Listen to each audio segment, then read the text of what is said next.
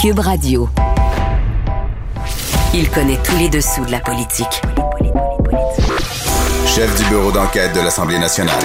Antoine Robitaille. Là-haut sur la colline. Là-haut sur la colline. Cube Radio.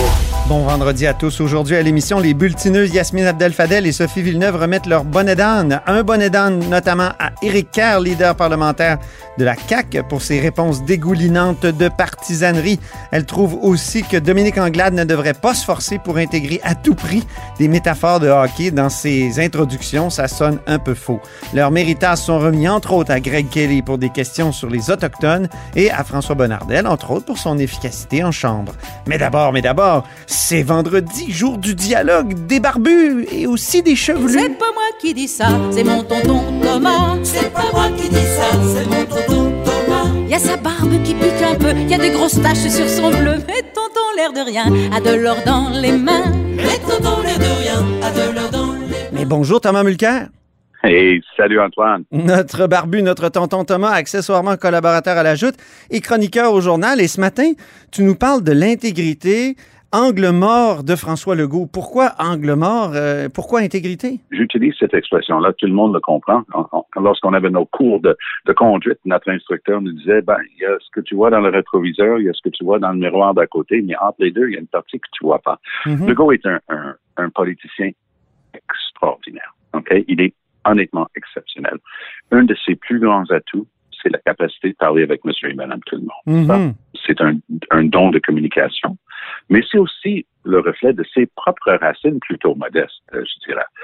Et, donc, ce qui s'est passé dans le dossier de monsieur Fitzgibbon a, risque de, diminuer, d'aménuiser son appui avec monsieur et madame tout le monde, le monde ordinaire qui vote pour lui. Je m'explique. Euh, Fitzgibbon est un homme d'affaires, euh, pas de coche mal taillé dans, ses propres affaires avant d'entrer au Conseil des ministres, mais en, en prêtant serment, il a dit qu'il était là pour appliquer les lois, les lois et les respecter lui-même. Or, il y a une loi, la plus essentielle, votée unanimement par l'Assemblée nationale, qui est le Code d'éthique. Et ce Code d'éthique précise sans embâche, sans enfioriture, un ministre ne peut pas avoir un intérêt dans une compagnie qui traite avec le gouvernement point à la ligne. Ouais. M. Fitzgibbon s'est fait dire trois fois par le commissaire à l'éthique qu'il était en porte-à-faux avec cette règle fondamentale. Au troisième coup. Monsieur, monsieur Legault disait, mais c'est pas juste, c'est la loi qui est fautive.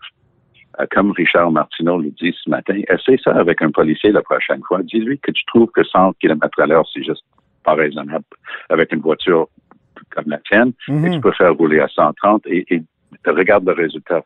Donc, c'est une attitude de tous mes dieux. Hein? Moi, ça. je suis riche. Mm. Mon chum euh, est riche. Il risque de perdre un million. Et en termes de communication, une rare, très rare erreur de Legault, parce qu'il est très, très, très bon en communication.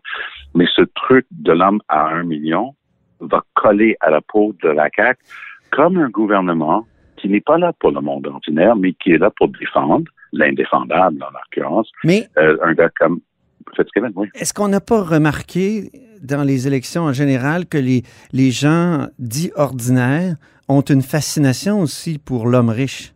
Et euh, prenons Trump aux États-Unis, euh, l'homme riche passe bien, les, les, pauvres votent pour les riches, c'est bien démontré en sciences politiques. Est-ce qu'il oui, est n'y a pas en, en, même temps une, une, une, manière de dire, écoutez, moi j'ai compris des choses que vous n'avez pas compris. Si vous me permettez d'être au pouvoir, vous allez voir, le Québec va aller mieux. Le Québec euh, aurait été mieux même s'il y avait eu plus d'entrepreneurs. Il nous a dit ça hier à, à, à l'Assemblée nationale. Est-ce qu'il n'y a pas là aussi une manière d'aller courtiser l'homme le, simple? Oui, tout à fait. Mais si la CAQ, et c'est une prouesse, hein, qu'il faut reconnaître la, la, prouesse de François Legault, il a fondé un parti, Coalition Avenir Québec. Mm -hmm. Il a fait ce qu'on appelle dans le jargon du droit commercial, il a fait un reverse takeover de l'Action démocratique du Québec de Mario Dumont, mais qui n'était plus là. On était rendu avec Gérard Deltel, puis il a, juste absorbé. Il y avait quand même des forces vives là-dedans et des députés.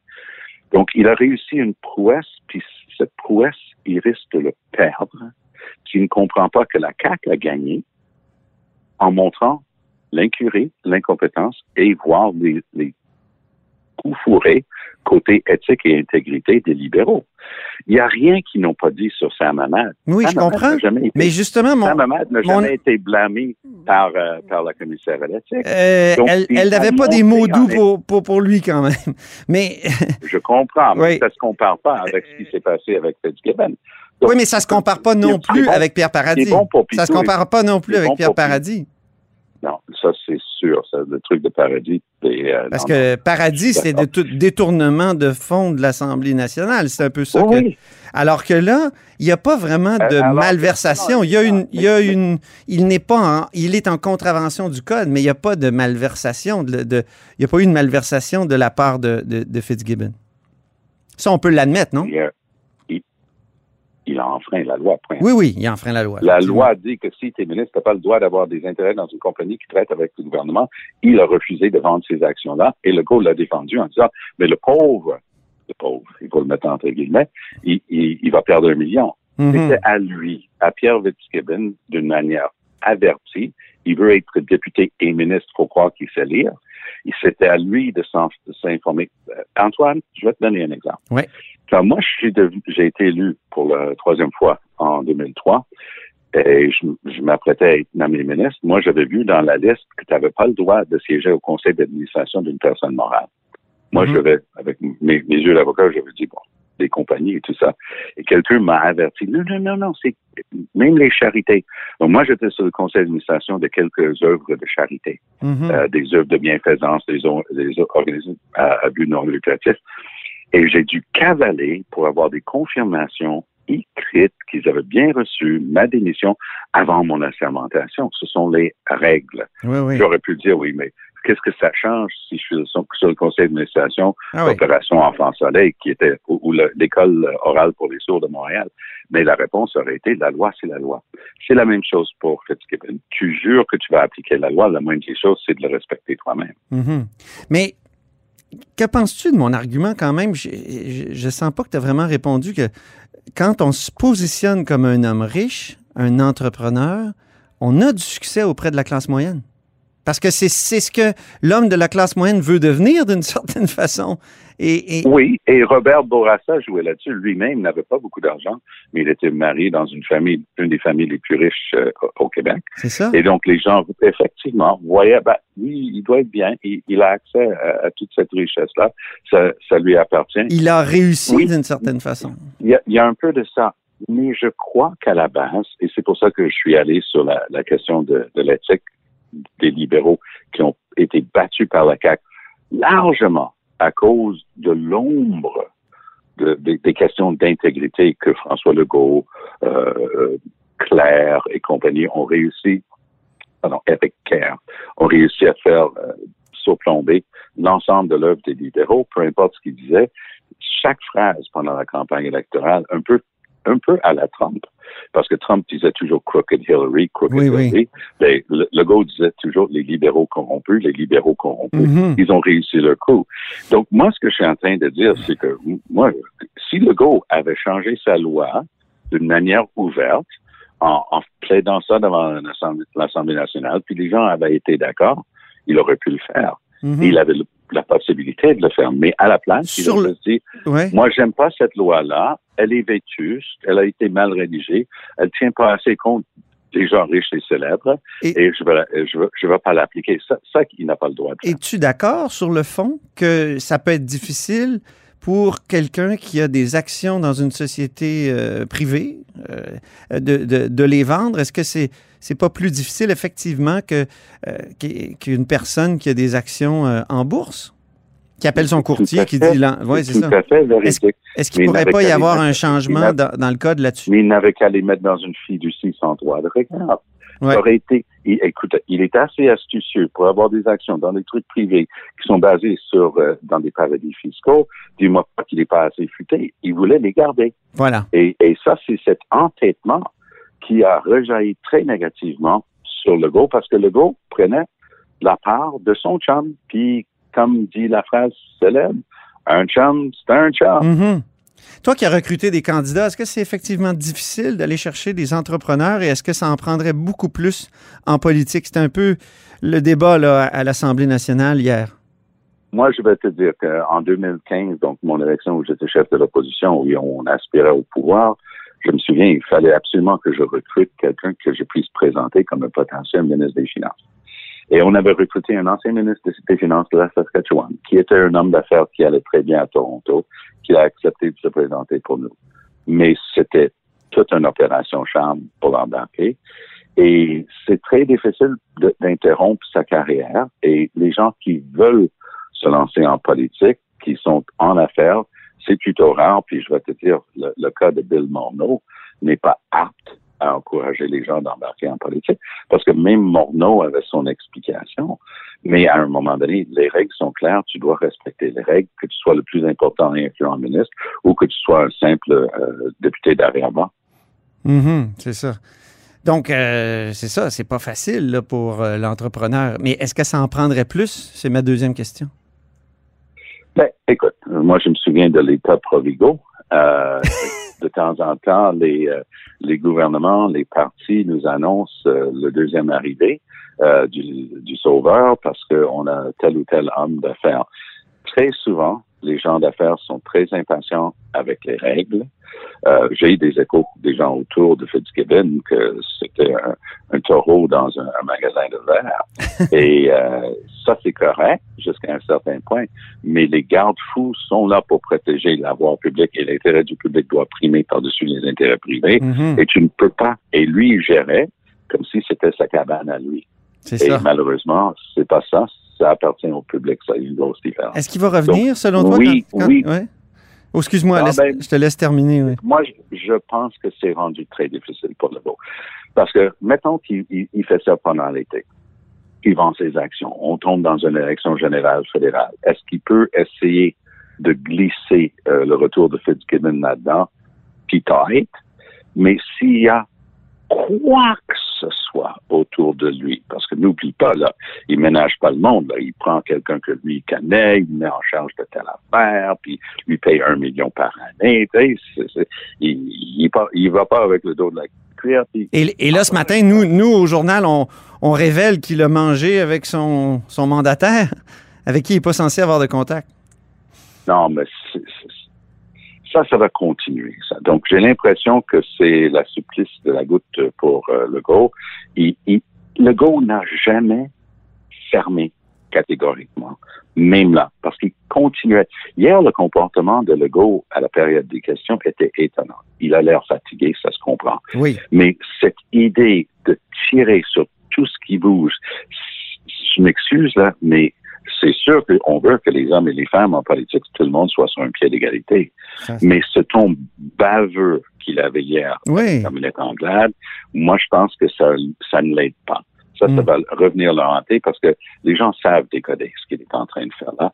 Sa manière de la... Hey, Dominique Anglade, là, ingénieur, MBA, elle a travaillé pour McKinsey, elle a travaillé pour les plus grosses compagnies privées au Canada. Est-ce qu'on peut arrêter de la prendre de haut? Oui. Que parce que toi, tu as passé une couple d'années chez Air Transat, que tu es le méga homme d'affaires, puis elle, c'est un deux pics. Et, Et- elle, et- elle est, elle a travaillé pour des compagnies autrement plus importantes. Et elle a fait une sortie hier, là, Tom. Là, on n'en a pas beaucoup parlé. Moi, j'étais là, j'étais dans les tribunes et c'était formidable sur les raccourcis hallucinants du, du premier ministre. C'est rare. Que j'ai vu Mais euh, Dominique Anglade être aussi, comment dire, vrai et authentique dans sa colère. ben, Parce que souvent, elle a l'air feinte. Ça a l'air fin un peu quand, elle, elle se fâche. oui, puis, puis c'est puis c'est des, des choses qui sont préparées par du staff et tout ça. C'est ça. Et quand ça sort de, de l'intérieur, ça, c'est imbattable. Exact. Ça, perce l'écran. Mais j'ai bien hâte, hein, une fois la pandémie estompée, là, je vais venir t'achaler. On va enregistrer le dialogue des barbus à Oui. Québec. Je vais venir euh, une fois, parce que regarde l'été qu'on va avoir. Mi-août, déclenchement de l'élection fédérale pour une troisième euh, semaine de septembre à peu près. Euh, mais là, on va tomber dans une dernière année d'Assemblée nationale qui va être très importante, c'est l'année préélectorale. Là, ça va être l'occasion à Dominique Anglade de se définir Voilà. avant que la CAQ puisse la définir.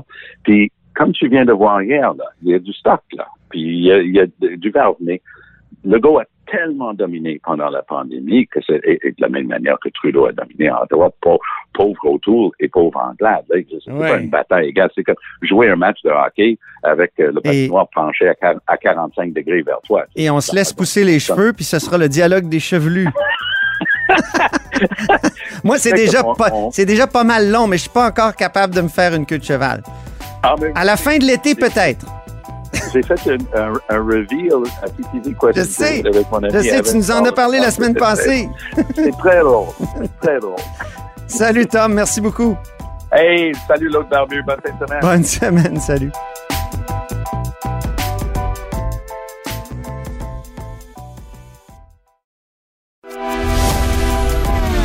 Grand philosophe, poète dans l'âme, la politique pour lui est comme un grand roman d'amour.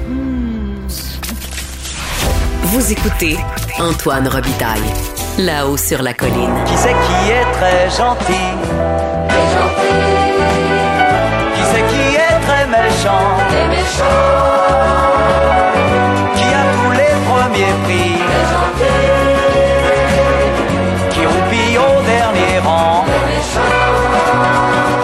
l'heure des bulletineuses de la colline. Bulletineuses car avec elles, tous les vendredis, nous remplissons le bulletin de nos élèves de la colline. On remet nos bonnets d'âne et nos méritas.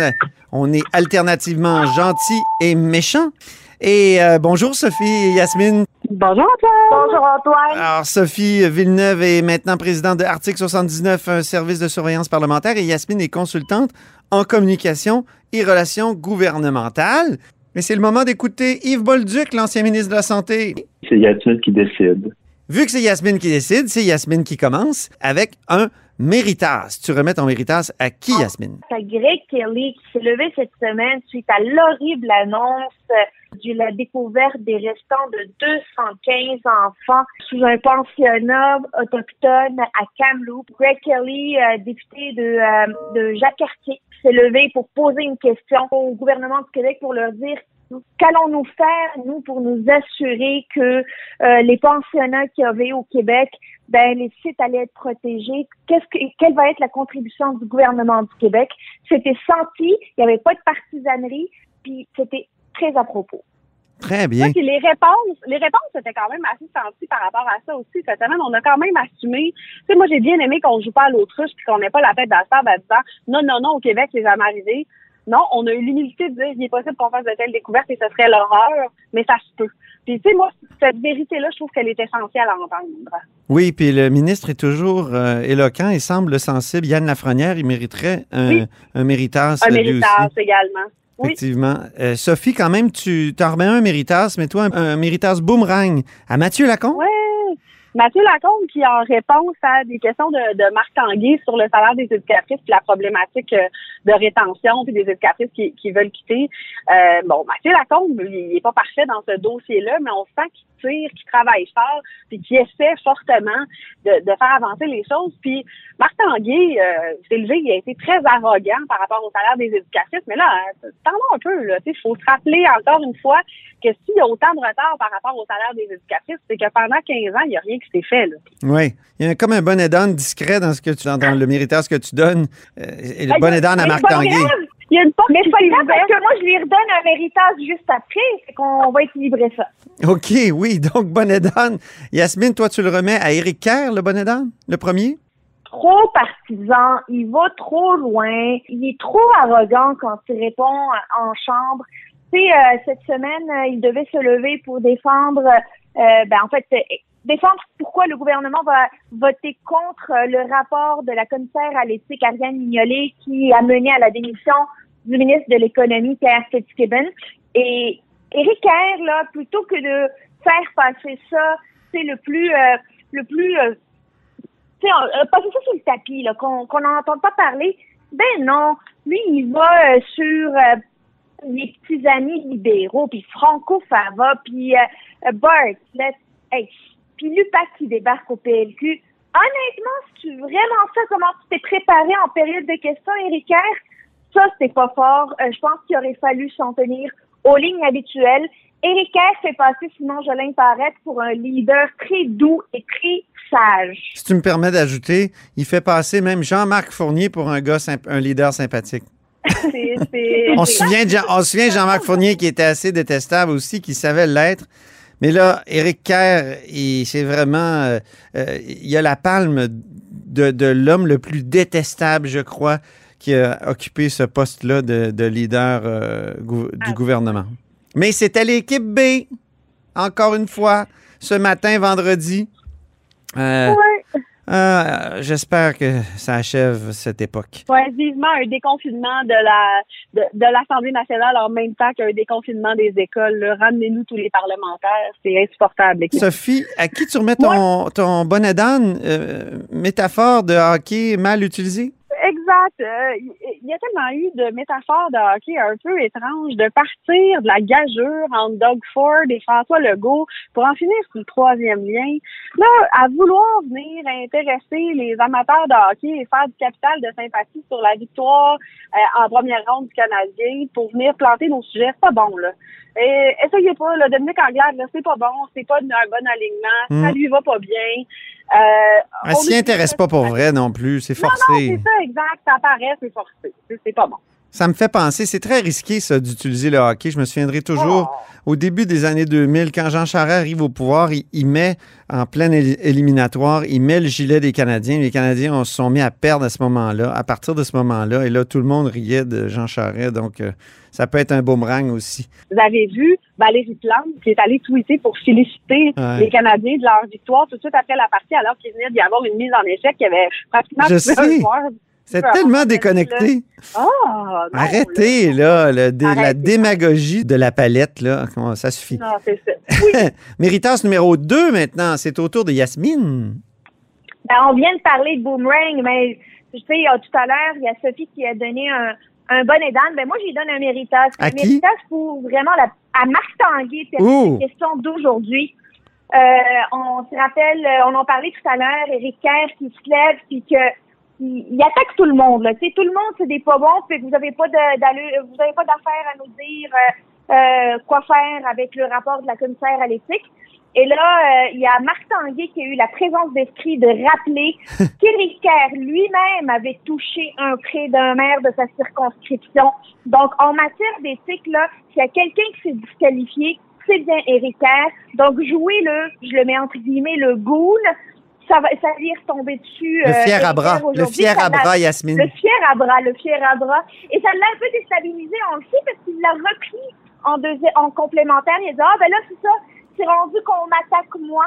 Fait que Ouais. euh, méritage pour euh, Marc Tanguay qui a su déstabiliser Éric Kerr. faut souligner qu'Éric Kerr n'avait pas été blâmé quand même par la commissaire à l'éthique pour non. cette question-là. Il y a eu une, une enquête en bonne et due forme. Et on redevient gentil. C'est au tour de Sophie de donner son méritance numéro 2.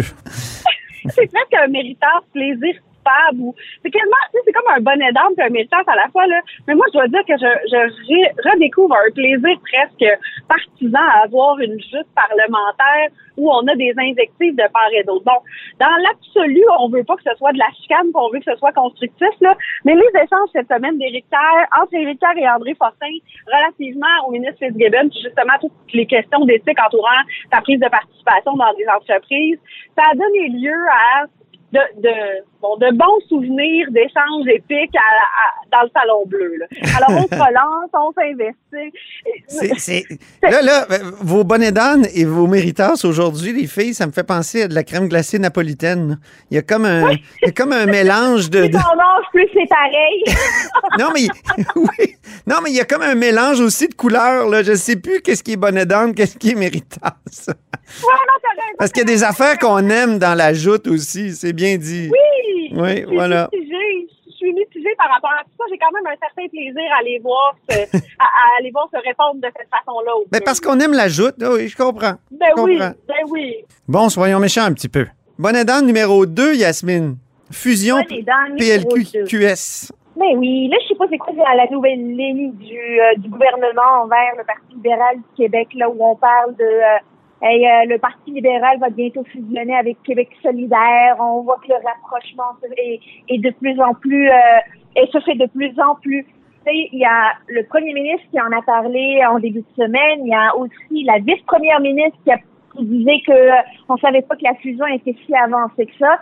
Franchement, c'est un peu tiré par les cheveux. C'est pas crédible. Euh, pas, euh, je comprends qu'on commence à être euh, beaucoup euh, à droite, là, avec l'arrivée d'Éric Duhem, on essaie de, de, de, de pousser un peu le, le parti euh, libéral vers la gauche. Je trouve que c'est assez efficace pour. euh, je trouve c'est assez efficace, moi, pour épingler le Parti libéral du Québec, qui est comme obligé de faire un virage à gauche, qui se dit progressiste, puis qui a des positions là, sur, plusieurs sujets, même sur le troisième lien, qui, qui ressemblent à, à celle de QS. Moi, je, sans donner un méritas, je trouve qu'il y a quand même une sorte d'efficacité rhétorique. Là. Ah, ben moi, je trouve pas. Je trouve Non? ça- Tu sais, il y a personne qui va croire à ça, que, que le Parti libéral euh, et se rapproche de Québec solidaire, franchement. Ouais, mais ben, en euh, même temps, Yasmine, en même temps, Yasmine, je suis obligée de, suis obligée d'intervenir à ce moment-ci, là.